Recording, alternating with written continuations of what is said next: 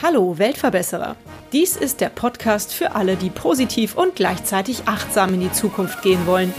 Ein Podcast über Nachhaltigkeit, soziale Projekte und Innovation. Jeder Deutsche verschwendet ungefähr 85 Kilogramm Lebensmittel im Jahr. Das sind ein Drittel der gesamten Lebensmittelproduktion in Deutschland. Ich bin hier heute bei Charlotte Pekel zu Besuch. Du bist Teil der The Good Food Community, sage ich jetzt mal. Und ihr habt euch auf die Fahnen geschrieben, gegen die Lebensmittelverschwendung zu kämpfen. Wie macht ihr das?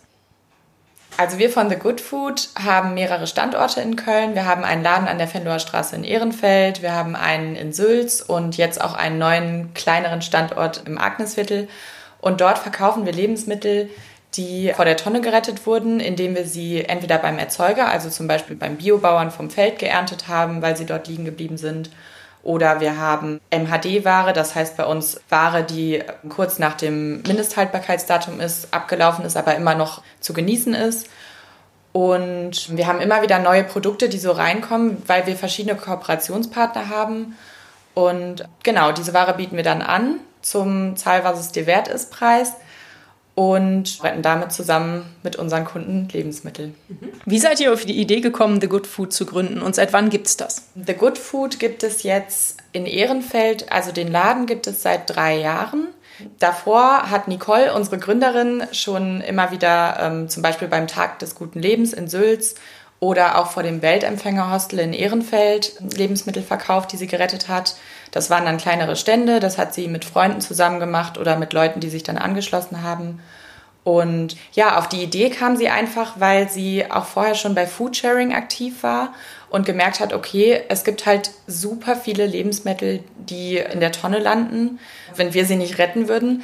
Und das fängt aber nicht erst im Supermarkt an, sondern eigentlich schon beim Erzeuger. Also zum Beispiel beim Biobauern, beim konventionellen Bauern, weil das Gemüse zu krumm ist. Dann nimmt der Supermarkt es nicht mehr. Oder es wurde zu viel produziert und weniger wird von den Supermärkten abgeholt. Dann bleibt sehr viel übrig beim Verpackungsunternehmen oder wo auch immer, beim Großmarkt, wo das sonst in der Tonne landen würde. Und da versuchen wir halt Kooperationen aufzubauen, damit wir das dann abholen können und immer noch an unsere Kunden bringen können.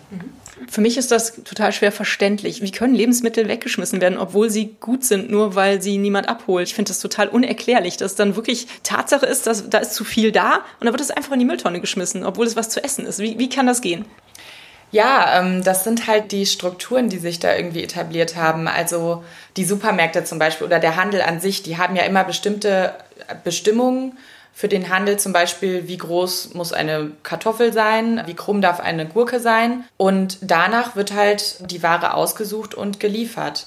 Wenn jetzt auf dem Feld eine zu kleine Kartoffel wächst oder im Gewächshaus eine krumme Gurke, dann sagen die, okay, das nehmen wir nicht, weil das kaufen die Kunden nicht. Mhm. Aber da haben sich natürlich auch Standards etabliert, die vom Handel definiert wurden. Und wenn man jetzt nochmal rausgehen würde und die Leute fragen würde, okay, würdest du vielleicht auch eine krumme Gurke kaufen, dann würden viele wahrscheinlich sagen, ja, die schmeckt doch genauso wie eine gerade Gurke. Also da haben sich irgendwie Regeln etabliert, die schwierig sind und ich glaube langsam mit dem ganzen Bewusstsein für Nachhaltigkeit auch nicht mehr so ganz ja verständlich sind für viele Leute. Und dann ist natürlich auch noch die Sache mit dem Mindesthaltbarkeitsdatum. Das ist eben Mindesthaltbarkeit. Das heißt, viele Produkte sind darüber hinaus noch haltbar und genießbar. Und ja, viele Menschen wissen das auch einfach nicht und haben dann verständlicherweise auch Angst, dass sie sich vielleicht was am Magen holen oder so, dass sie krank werden davon. Aber das muss man irgendwie, also das versuchen wir auch noch zu kommunizieren, dass Produkte auch nach diesem Datum noch verzehrbar sind und genießbar sind. Und das erleben wir ja auch jeden Tag, wenn wir irgendwie ein Brot vom Vortag essen oder eine abgelaufene Tafel Schokolade. Das ist immer noch lecker. Mhm. Also verkauft ihr in euren Läden die krummen Gurken, die dreibeinigen Möhren, wie man so schön sagt, und die Dinge, die schon eigentlich abgelaufen sind vom Mindesthaltbarkeitsdatum her. Testet ihr denn die Dinge auch, die ihr da verkauft? Oder habt ihr da nicht auch vielleicht Sorge, dass ihr da was verkaufen könntet, was den Leuten Magenschmerzen bereiten kann? Ja, also wir haben da auch einige Regeln. Wir sind natürlich auch mit dem Gesundheitsamt und so weiter, Lebensmittelkontrolle, da haben wir ja auch mit zu tun. Da haben wir auch bestimmte Regeln, die wir befolgen müssen, zum Beispiel was jetzt Fleisch- oder Fischprodukte angeht, die nicht mehr haltbar sind, die können wir auch nicht mehr verkaufen. Da gibt es immer engen Austausch bei uns, wie wir das zum Beispiel mit Milchprodukten handhaben. Wir sagen auch immer, dran riechen und probieren ist schon mal gut, um zu merken, okay, vielleicht schmeckt es doch noch. Natürlich ist es auch irgendwie so ein bisschen im Verantwortungsbereich jedes Einzelnen, ob er uns da vertrauen will, wenn wir ihm dann noch den Joghurt anbieten, der schon zwei Tage abgelaufen ist. Aber teilweise lässt sich das auch nachlesen und, und gibt es da auch Untersuchungen zu, dass Milchprodukte zum Beispiel jetzt nicht beim Mindesthaltbarkeitsdatum wirklich schon verschimmelt sind.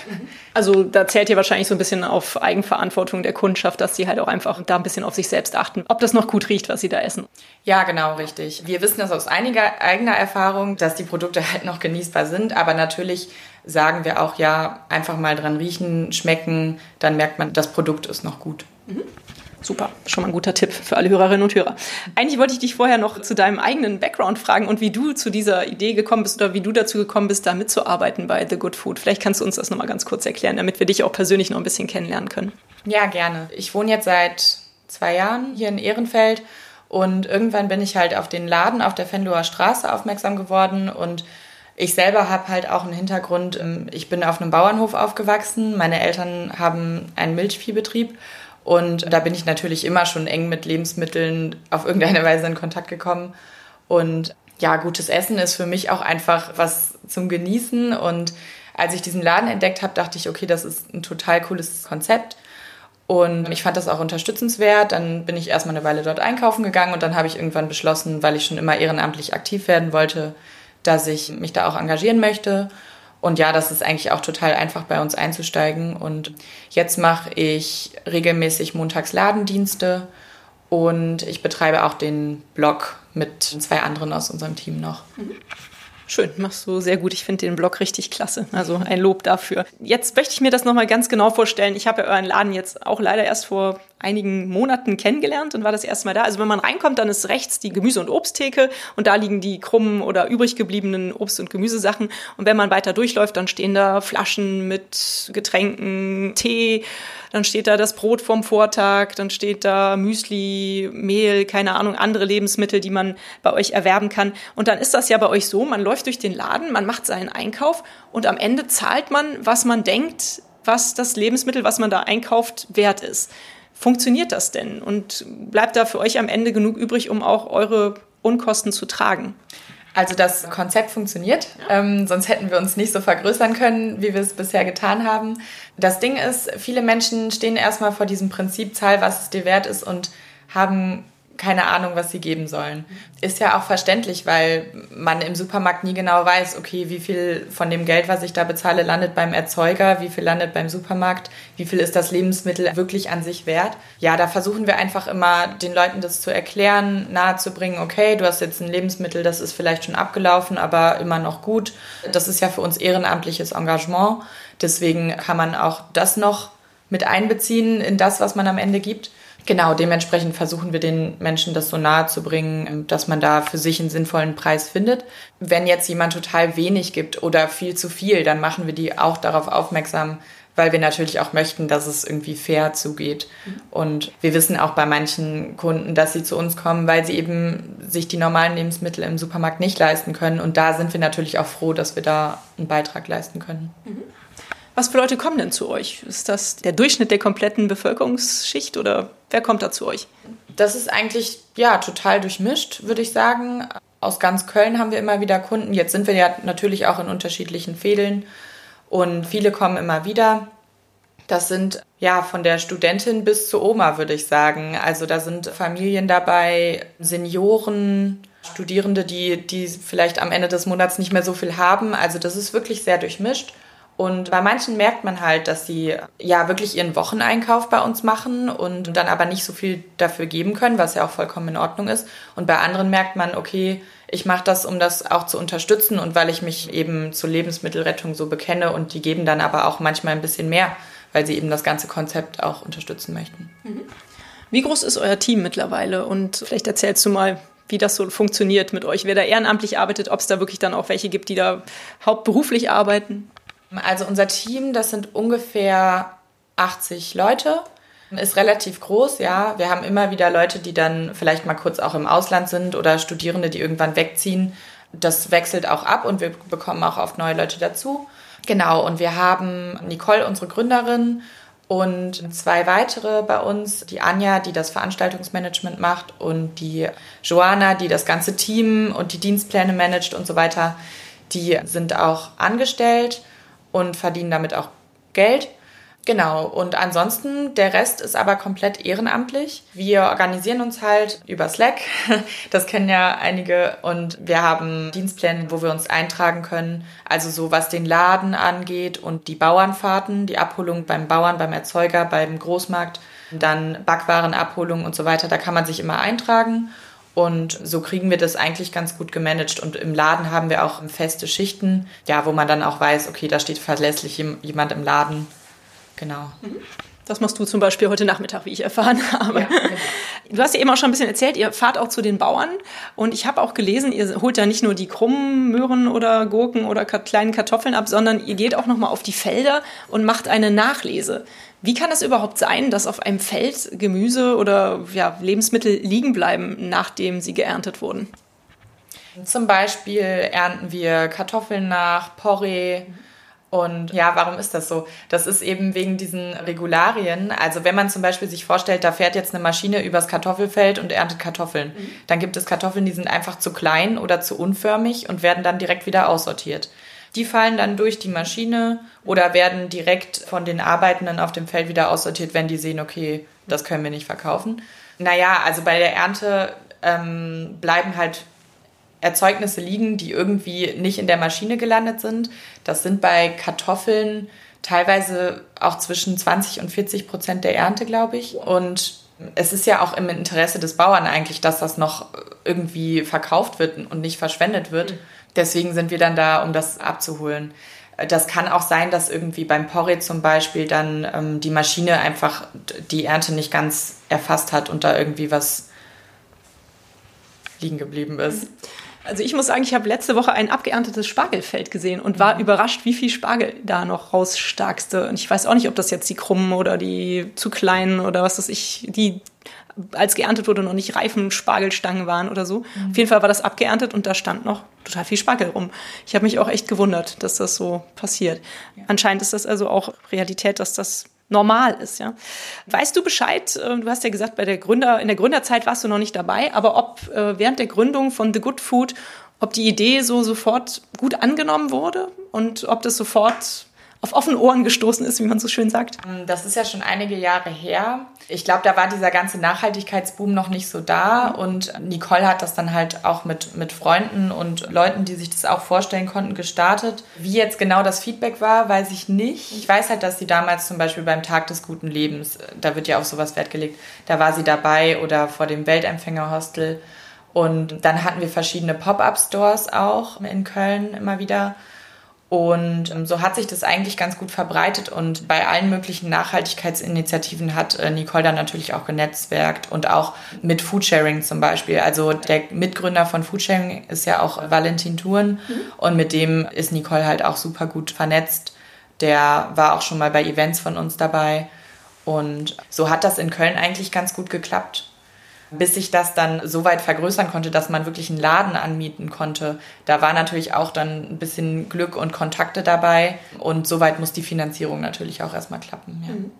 Nun gibt es euch ja bisher leider erst äh, in Köln, immerhin schon mal in drei Standorten, was ich ja ganz klasse finde. Aber in anderen Städten gibt es euch noch nicht. Weißt du, ob es aber vielleicht ähnliche Initiativen in anderen Städten gibt? Ja, genau. Ähm, es gibt in Münster auch so ein ähnliches Konzept und in Berlin auch. Mhm. Und die arbeiten eigentlich ähnlich wie wir, dass die auch mit Produzenten, Erzeugern und so weiter zusammenarbeiten und dann genau das auch zu, zu einem Zahl, was es dir wert ist, Preis abgeben. Mit denen stehen wir auch in Kontakt. Zum Beispiel hatten wir mit dem Laden in Münster auch schon Kooperationen, dass wir uns irgendwie Lieferungen aufgeteilt haben. Wenn das besonders viele, wir kriegen ja teilweise palettenweise Ware. Wir haben ja auch ein großes Lager, wo das dann angeliefert wird. Und dann kooperiert Nicole auch mit denen, weil wir das dann gar nicht alles annehmen können, aber natürlich das in unserem Interesse ist, dass es halt verkauft wird. Ja. Da, da komme ich noch zu einer Frage, die ich dir gerne stellen wollte. Du hast schon gesagt, ihr habt ein großes Lager. Ihr versucht natürlich alles, was ihr so aufnehmt, an den Mann zu bringen. Aber kommt es dann leider doch am Ende manchmal vor, dass ihr trotzdem Dinge wegschmeißen müsst? Das versuchen wir auf jeden Fall zu vermeiden. Eigentlich kommt es auch nicht vor, außer man hat jetzt zum Beispiel Gemüse, was nachgeerntet wurde und übers Wochenende gelagert werden muss. Da kann dann der Salat auch schon mal matschig werden. Aber generell, Nicole ist ja immer mit den Lieferanten in, in Kontakt und wir tauschen uns dann im Team auch aus, wie viel an Menge Sinn macht. Also wir schauen dann immer, was geht gut im Laden weg, was sind beliebte Produkte und wie viele Paletten sollte man davon jetzt überhaupt bestellen und sich liefern lassen, was dann auch Sinn machen würde und was man dann auch rechtzeitig verkaufen könnte. Mhm. Genau. Arbeitet ihr da dann eventuell auch vielleicht zum Beispiel mit der Tafel zusammen, dass ihr sagt, jetzt haben wir so super viele Kartoffeln, wir können damit leider gar nichts anfangen, wir kriegen die nicht los, wir geben die dann ab oder macht ihr sowas nicht? Die Tafel ist vollkommen unabhängig von uns. Also wir möchten ja auch keine Konkurrenz zur Tafel sein und auch nicht zu Foodsharing. Die Tafel macht halt eigentlich ihre eigene Arbeit. Es gibt immer wieder verschiedene ähm, Projekte, auch Kochkurse oder sowas wie Küche für alle oder so, die dann mit uns kooperieren, die bei uns Sachen abholen, denen wir auch Bescheid sagen. Ähm, auch verschiedene Veranstaltungen, wo wir sagen, okay, wir haben jetzt hier immer noch zehn Paletten Gingerbier, was wir loswerden möchten, weil unser Lager auch voll ist. Ihr könnt davon gerne was haben und dann zu einem Freundschaftspreis oder so. Genau, also wenn wir viel haben, was wir auch loswerden möchten, dann kooperieren wir mit verschiedensten Initiativen oder auch schon mal Cafés, die dafür offen sind und ähm, wo wir das dann loswerden können. Also da habt ihr anscheinend ein sehr gutes Netzwerk, das ist natürlich sehr schön. Was kannst du denn vielleicht sagen, was ist aktuell so eure größte Herausforderung? Unsere größte Herausforderung ist aktuell natürlich auch ein bisschen Corona. Klar, das betrifft uns, weil wir zum Beispiel im Laden jetzt nur noch gerade zumindest einen Kunden reinlassen. An der Fendower Straße, da haben wir die Regelung ein Kunde, weil unser Laden auch sehr klein ist. Das hat natürlich auch Auswirkungen irgendwie auf, auf die Stimmung im Laden, weil wir eigentlich so ein gemütlicher Fädelsladen sind, wo man auch mal ein Pläuschen hält. Jetzt haben alle eine Maske auf und das ist alles so ein bisschen, ein bisschen anonymer irgendwie. Aber wir versuchen das so gut wie möglich zu halten. Ansonsten, für uns ist auch eine Herausforderung, zum Beispiel jetzt, dass äh, wir hatten darüber berichtet auch, dass ähm, Pommeskartoffeln jetzt so viel verschwendet werden und wir das natürlich mit anschauen müssen, aber da auch nicht genug Kapazitäten, sage ich mal, haben, um, um diese Mengen irgendwie dann über unser Netzwerk irgendwie loszuwerden, beziehungsweise können wir das gar nicht alles aufnehmen, was da an, an Ware irgendwie in der Tonne landen würde weil ja die, die Gastronomiebetriebe gerade alle geschlossen waren und Pommesbuden und so weiter, wurden in der ganzen EU tonnenweise Millionen Tonnen von Pommeskartoffeln, ich sag mal, sind liegen geblieben und drohen jetzt auch in der Tonne zu landen, weil die eben nicht bestellt wurden und, und ähm, die Produzenten die auch nicht gebrauchen können.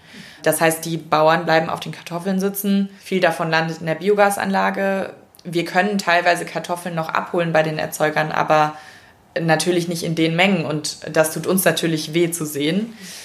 Ansonsten, was auch immer wieder eine Herausforderung ist, was uns auch wichtig ist zu betonen, dass wir halt immer wieder Landwirte in der Region suchen und Erzeuger, die mit uns zusammenarbeiten möchten, weil wir wissen, dass viel verschwendet wird, aber nicht jeder dazu bereit ist oder nicht jeder von unserer Initiative weiß.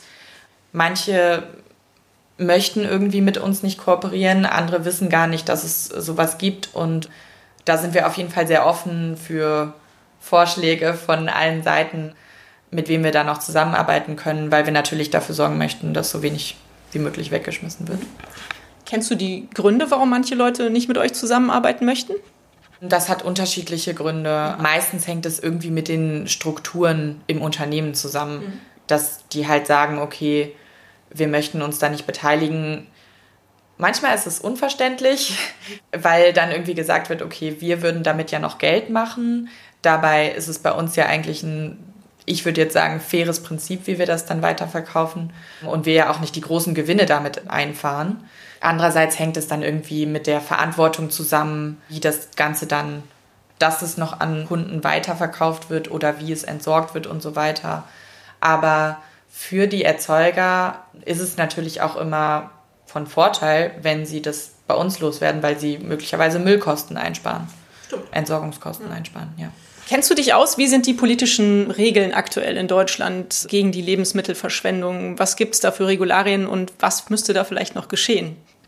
Ich bin jetzt nicht total in der Gesetzeslage drin. Also der Handel hat bestimmte Vorschriften, wann er Produkte aus dem Sortiment nehmen muss, was er noch an die Tafel abgeben darf und was dann wirklich im Müll landen muss. Das Problem ist zum Beispiel, dass Lebensmittel weggeschmissen werden, wo Menschen sagen würden, hey, wir würden das noch essen, zum Beispiel Stichwort Containern. Mhm. Das ist ja immer noch illegal in Deutschland, aber es hat irgendwie seinen legitimen Grund, dass Menschen das machen, weil die halt sich teilweise komplett aus der Tonne ernähren, sage ich mal. Und das ist dann kein ekliges Essen, was die da essen, sondern das sind gute Lebensmittel. Ich glaube, was noch gemacht werden müsste, mehr Aufklärungsarbeit. Weil viele Menschen denken, wie schon gesagt, wenn das Mindesthaltbarkeitsdatum abgelaufen ist, dann kann ich das nicht mehr essen. Viele wissen nicht genau Bescheid, wie sie irgendwie ähm, Produkte noch weiterverwerten können oder dass ein schrumpeliger Apfel vielleicht trotzdem noch als Apfelkompott schmeckt oder so. Was zum Beispiel schön ist, so Initiativen wie der Ernährungsrat Köln, die gehen jetzt schon in die Kitas und ähm, kochen da mit den Kindern zusammen, bringen denen bei, okay, was sind gesunde Lebensmittel, wie kann ich die verwerten.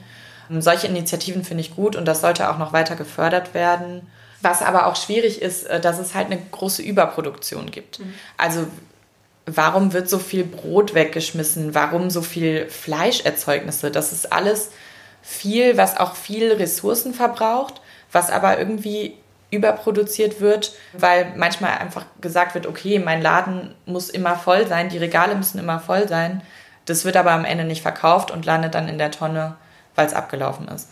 Und da müsste es irgendwie ein besseres Bewusstsein und auch irgendwie Regelungen geben, wie man, also dass das vom Erzeuger bis zum Supermarkt ordentlich gewirtschaftet wird, sodass weniger im Müll landet. Mhm. Das finde ich auch eigentlich, ist das ja was, was einem so im gesunden Menschenverstand ganz klar ist, aber anscheinend wird es überhaupt nicht so eingehalten. Schade eigentlich. Habt ihr eine Vision, ein großes Ziel, auf das ihr hinarbeitet? Also unser großes Ziel wäre natürlich, dass wir überflüssig würden. So schade sich das auch irgendwie anhört, weil wir natürlich sehr gerne unser Herzblut da reinstecken und da natürlich auch Menschen jetzt mit Geld verdienen. Aber am besten wäre es, wenn es uns nicht mehr geben müsste, weil dann würden keine Lebensmittel mehr verschwendet. Und das ist unser Ziel, dass halt ein verantwortungsvolles Bewusstsein und der Umgang mit Lebensmitteln sich halt verbessern sodass ja wirklich das nur in der Tonne landet, was vielleicht wirklich mal verschimmelt ist. Aber dass halt die, die Strukturen sich so entwickeln, dass nicht mehr überproduziert wird und dass wir alle Lebensmittel essen, wenn sie auch noch gut sind. Ja, also unsere Vision ist eigentlich, dass wir nicht mehr da sein müssten, dass Lebensmittel nicht mehr verschwendet werden, weil das natürlich auch aufs größere Ganze eine Auswirkung hat eben weniger Ressourcenverschwendung, besserer Klimaschutz. Richtig. Ja. Darf ich dich fragen, wie du dich persönlich ernährst? Also wie handhabst du das Thema? Ja, also ich ernähre mich größtenteils vegetarisch, mhm. genau, weil ich für mich irgendwann entschieden habe, erstens mal brauche ich nicht jeden Tag Fleisch und, oder Fisch. Und ich habe halt irgendwann mich mehr damit beschäftigt, welche Ressourcen dahinter stecken. Also zum Beispiel die ganze Fleischproduktion das ist ein Riesenthema, was man jetzt aufmachen könnte. Das ist halt für so viel CO2-Ausstoß verantwortlich. Ja, da möchte ich irgendwie einfach das ganze System nicht so unterstützen. Und ähm, auch wenn es nur ein kleiner Beitrag ist, sage ich halt, okay, ich ernähre mich dann größtenteils vegetarisch. Und ja, genau. Wahrscheinlich kaufst du bei The Good Food ein. ja, genau. Ich, ich äh, kaufe halt mindestens einmal der, in der Woche bei uns ein. Ja jetzt gerade zu Corona-Zeiten versuche ich halt möglichst wenig in Supermärkte und so weiter zu gehen. Ja. Aber genau, ja. Sehr vernünftig. Ja, ich versuche das meinem Sohn auch immer vorzuleben. Also erstens versuche ich ihm immer beizubringen, mach dir den Teller nicht so voll, versuch lieber nachzuholen, ne, damit nicht nachher was übrig bleibt. Wenn was übrig bleibt, bin ich zu Hause immer der Familienmülleimer, wie ich so schön sage, und esse das irgendwie immer noch auf, weil ich es halt nicht wegschmeißen kann tatsächlich. Und ja, wir essen auch abgelaufene Joghurts zu Hause und solche Sachen. Das musste ich aber ihm auch erstmal beibringen, weil am Anfang hat er mich angeguckt, also als er das dann auch verstanden hat jetzt, und meint so, Mama, das ist eklig. Ich so, nein, das ist nicht eklig. Guck mal, das schmeckt immer noch genauso gut Oder die Banane, die sieht von außen braun aus, aber von innen ist sie noch total super. Die kannst du noch essen. Ich finde es super wichtig, dass wir es einfach auch unseren Kindern und der nächsten Generation beibringen, damit anders umzugehen. Ne? Ja, also das finde ich total wichtig. Hast du eine schöne Erinnerung, die du mit The Good Food verbindest? Irgendwas Schönes oder was total Verrücktes, was dir im Kopf geblieben ist? Jetzt muss ich kurz nachdenken. Ja, also ich bin seit Dezember letzten Jahres dabei und das heißt noch nicht so mega lange. Aber eine meiner schönsten Erinnerungen ist eigentlich, dass wir in diesem Jahr bei dem Saatgutfestival in Köln dabei waren und da durften wir halt die komplette Verpflegung machen. Das heißt, wir haben so eine eigene kleine Cafeteria gemacht und wir haben die Leute halt wirklich mit geretteten Lebensmitteln versorgt. Das heißt, wir haben Waffeln gebacken aus unseren Zutaten, wir haben da geretteten Kaffee verkauft, wir hatten sowas wie Nüsse, ähm, dann andere Getränke, die wir gerettet hatten, gerettete Schokolade und so weiter. Das heißt, wir konnten wirklich, das waren am Ende, glaube ich, 1500 Besucher die wir komplett damit verpflegt haben. Und das war für mich irgendwie nochmal so ein Beweis, hey, das kann so viel verändern und du kannst so viel damit aufbauen und verwirklichen.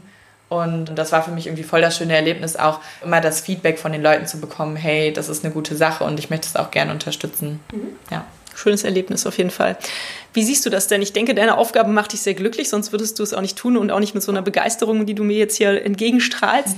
Mhm. Möchtest du später beruflich auch in so eine Richtung gehen oder ist das für dich jetzt dein Ehrenamt, was du definitiv gerne weitermachst, aber es bleibt halt Ehrenamt? Mhm. Genau, also ich betrachte das als Ehrenamt und was meine berufliche Richtung angeht, ich werde mich immer weiter mit diesem Thema beschäftigen Inwieweit ich dann beruflich mal hauptberuflich dabei lande, das wird sich dann zeigen. Wie kann man euch denn helfen, wenn jetzt meine Hörerinnen und Hörer ganz begeistert sind und wohnen vielleicht auch zufällig noch in der Nähe von Köln oder in Köln oder in Münster, vielleicht in der Nähe eines anderen Ladens, der sowas macht? Wie kann man euch helfen? Was muss man tun? Also die einfachste Hilfe ist einfach bei uns einkaufen, mhm. weil wir freuen uns über unsere Kundinnen und Kunden, die gemeinsam mit uns Lebensmittel retten. Das geht ganz einfach. Dann kann man natürlich auch immer gerne bei uns mitmachen. Also unser Team ist groß und offen und wir freuen uns über jeden, der dazukommt und helfen möchte. Ansonsten kann man von uns erzählen, Freunden von uns erzählen, uns auf Instagram folgen und unsere Beiträge weiter verbreiten, wie auch immer. Und worüber wir uns auch immer freuen, wenn es irgendwie neue Vorschläge für Kooperationspartner gibt. Also wenn man irgendwie weiß, hey, es gibt hier einen Landwirt in der Nähe oder ein Verpackungsunternehmen, die da vielleicht Interesse hätten oder die man mal fragen könnte, dann sind wir da total offen und freuen uns über Vorschläge, mhm. weil wir uns so halt vergrößern können und immer mehr retten können. Mhm. Schön, gibt es ja viele Möglichkeiten. Fühlt ihr euch, fühlst du dich speziell als Weltverbesserer?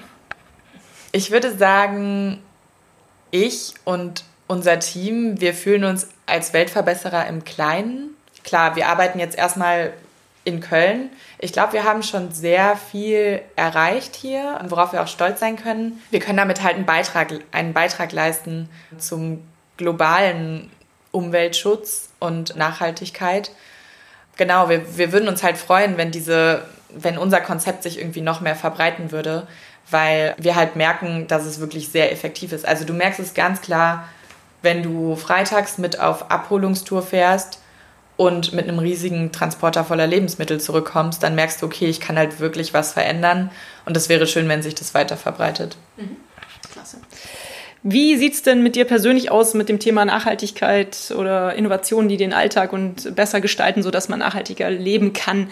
Was gibt es da in deinem Leben? Vielleicht erzählst du mal ein bisschen. Ich achte natürlich auf meine Ernährung, dass ich schaue, okay, welche Produkte konsumiere ich. Ich freue mich eigentlich immer, wenn es jetzt irgendwie neue Produkte aus Hafermilch oder Soja oder so gibt, die ich mal ausprobieren kann. Und klar gibt es da auch immer Vor- und Nachteile, aber ich möchte möglichst wenig äh, CO2 Fußabdruck erzeugen.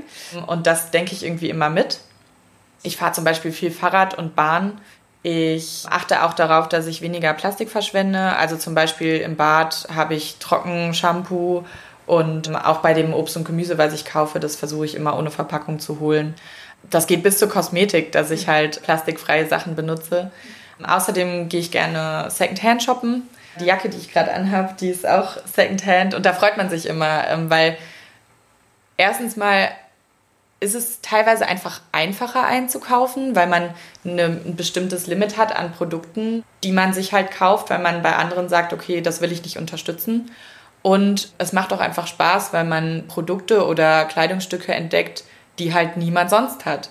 Und von daher habe ich dadurch irgendwie viel gelernt und ja, es macht Spaß. Super, dann sind wir auch schon am Ende des Interviews angekommen. Als allerletztes stelle ich immer die Frage, hast du einen schönen Buchtipp für die Hörerinnen und Hörer, weil ich selber total gern lese und deshalb gebe ich auch immer einen Buchtipp am Ende. Hast du ein Buch gelesen in letzter Zeit, was dich begeistert hat oder gibt es vielleicht ein Buch, was zum Thema passt, was du empfehlen kannst? Ein Buch zum Thema kann ich tatsächlich nicht empfehlen, da ich nicht so der Sachbuchtyp bin.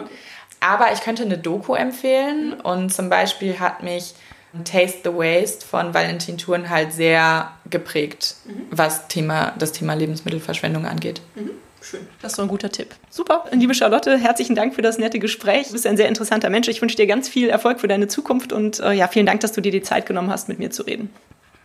Danke dir. Schön, dass ihr wieder bis zum Ende mitzugehört habt. Das Essen, das wir in Europa wegwerfen, würde zweimal reichen, um alle Hungernden der Welt zu ernähren. Lebensmittelverschwendung ist wirklich ein großes Thema. Schön, dass sich Initiativen wie The Good Food dessen annehmen. Wenn ihr euch für das Thema interessiert, schaut euch auf alle Fälle die Homepage von The Good Food und den Blog dort an. Ich verlinke die Seite wie immer in den Show Notes. Dort findet ihr natürlich auch einen Link zur Doku Taste the Waste. Bleibt gesund und vermeidet Lebensmittelverschwendung. Und hat es euch gefallen? Seid ihr inspiriert, berührt? Habt ihr eine Idee für eine neue Podcast-Folge oder Verbesserungsvorschlag für mich? Dann hinterlasst mir doch eine Bewertung oder einen Kommentar. Ich freue mich drauf. Ihr findet die Weltverbesserer regelmäßig hier an dieser Stelle. Abonniert den Podcast doch gerne. Bis bald, eure Birte.